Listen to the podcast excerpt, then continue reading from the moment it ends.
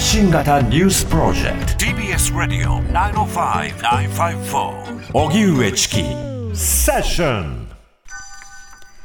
地球が沸騰する時代。国連事務総長が危機感。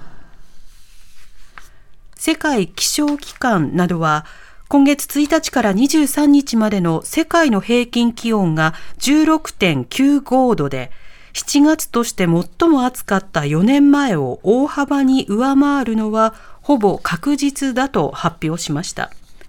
国連のグテーレス事務総長は地球温暖化の時代は終わりました。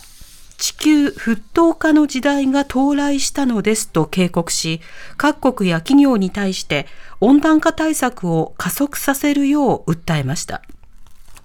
こうした中、アメリカでは一部の地域で気温が50度を超え、暑さに関連した国内の死者は毎年600人以上に上っているということです。バイデン政権は熱波では初めてとなる危険情報を出し、異常気象の予報精度の向上や干ばつ対策の拡充に200億円以上を投じるとしています。では、えー、ここからは環境問題を取材する共同通信編集員の井田哲司さんに伺います。井田さんは、えー、温暖化問題、気候危機問題のほか、生物多様性、はい、まあ、うなぎなどの問題について取材をしているので、で、ね、大変お世話になってます。はい、いろいろ伺っていきたいと思います。はい井田さん、こんにちは。こんにちは。よろしくお願いします。お願いします。はい。まず国連事務総長、地球温暖化ではなく、地球沸騰化の時代が来た。はい。これはどういうふうに受け止めてますか？はい。あの、なんか、アースボイリングという初めて聞いた言葉なんですけども、はい、すごいなと思ってたんですけど、まあでも本当にですね、今年の高温というのはやっぱり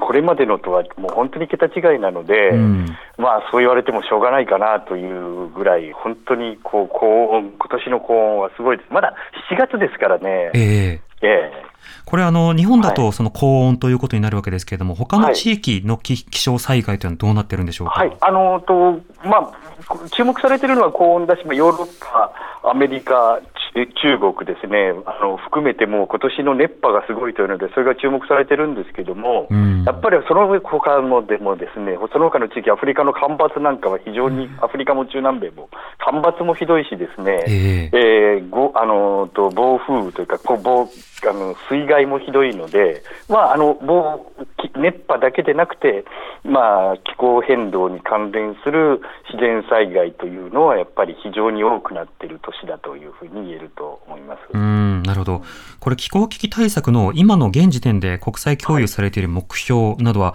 改めてどうなってるんでしょうか、はい、あのとごご存知のようにパリ協定というのがあって、ですねそれがあの各国が、まあ、やりますということを、うちはこういうことにやりますという目標をて、はい。えーまあ、あの温暖化対策を目指すということ、温暖化を抑えることを目指すということになってるんですけども、あの今の約束では、ですねこう、まあ、目標になっているのは、産業革命以来の以降の気温上昇を1.5度に抑えましょうというのが国際目標になってるんですけども、うん、今の目標ではもうそれにははるかに足りなくて、ですね場合によっては2度とか 2, 2度を超えて2.3とか2.4度ぐらいになってしまうと言われているので、うん、これはもう本当にこう今まで以上に大幅に排出削減というのを取り組まない限り、えー、この傾向はどんどんもしかしたらというか、多分悪くさらに悪くなっていくということになると思いますね。なるほど。はい、また、昨日セッションでは海洋の酸性化について取り扱ったわけですが、はい、仮に今すぐ止めたとしても、海洋酸性化などの現象は、まあ、すぐは止まらないというそうなんです。あの気候というのはまあ比較的レスポンあの空気というのは比較的レスポンスはいいんですけども、はい、海はまああのこうゆっくり、えー、変わっていくもので、ですね酸性化も、うん、えー、高温、これ、太陽熱波っていうのも実は起こってるんですね、今。はい、海も異常な高温が長期間続くというのが起こっていて、うん、それを止めるのには、もう今、ゼロにしたところで、なかなかもう今世紀末とか、もう場合によっては100年以上影響が出続けてしまうというふうになっているので、はい、海のことを考えたら、もう本当に、えー、将来世代に大きなツケを残してしまうということになっていると言えると思います。うん。まあ、そうした中では、もう、ね。もうはい、あの目標は定めているのですが、あの、はい、より早く、よりスピーディーに、より適切にと。い。うような対策が必要になるわけですか、はい、そうですね、あのまあ研究者の言うことは、まあ、全部が全部そう言ってるわけじゃないんですけど、これやっぱりわれわれの予想を超えたスピードで影響が出てるということなので、えー、対応の方もやっぱりそれにあのこうこうしてですね、うんうん、今まで以上にも本当にこうこの2030年ぐらいまでに真剣に取り組まないと、これはもう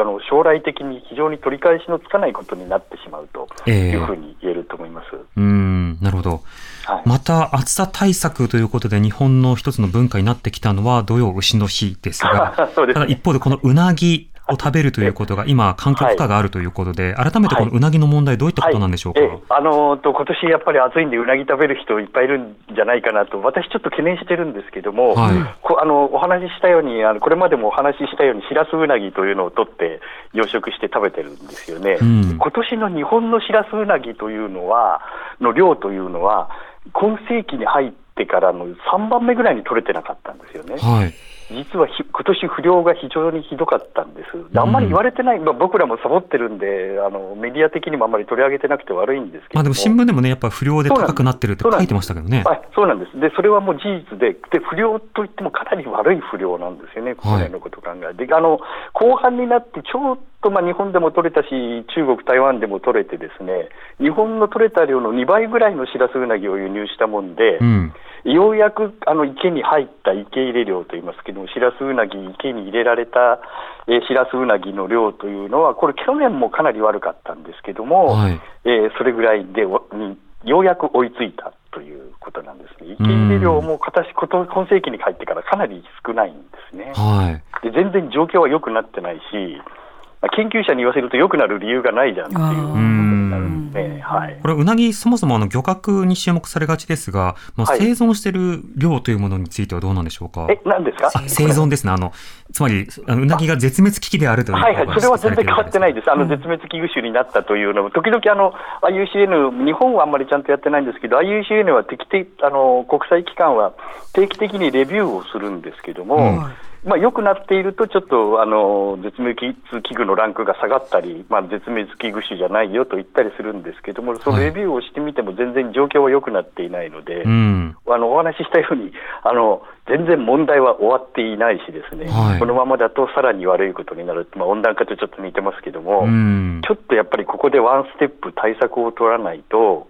えー、大変なことになるかなと。で、あの、と、やっぱりこう、海変わってますから、はい、それが温暖化で海が変わったことが影響を及ぼさないとはか限らないんですよね。やっぱり超、超、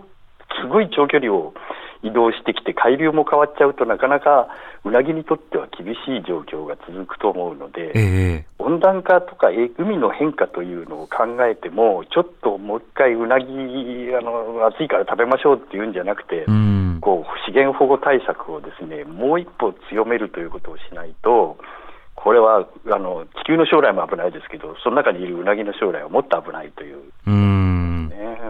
そうですね、これ、はい、じゃあ、うなぎを食べるなってことか、あるいはその罪深いと感じろってことかっていう反応は必ずあると思うんですが、これはどういう、はい、私、うなぎは危ないけども、うなぎを食べるのやめましょうといったことは一回もなくてですね、まだあの、えー、取れてはいるので、きちんと管理してやれば、まあ、自然界っていうのは結構こうあの反発力もあるんで、回復力も,、あるので、ですねやめるとは言わないんですけども、今のような取り方、食べ方をしていると、ほとんど規制もなくて、取り放題のしらすうなぎ、取り放題の状況っていうのはずっと続いてるんですよね。それは改めないと、やがて本当に食べられなくなることになりなるかなという危機感は持っています。きちんと、まあ、あの乱食をやめるというのは、えー、重要なことなんですけども。ルールを作りましょうと、おっしゃる通りですね。かなり厳しいルールをやらないと、状況非常に悪いので、うん、えー、あの、容易じゃないなというふうに思います。なるほど。はい。わかりました。井田さん、ありがとうございました。はい、ありがとうございます。ありがとうございました。はい、失礼します。ありがとうございます。失礼します。共同通信編集員の井田哲司さんにお話を伺いました。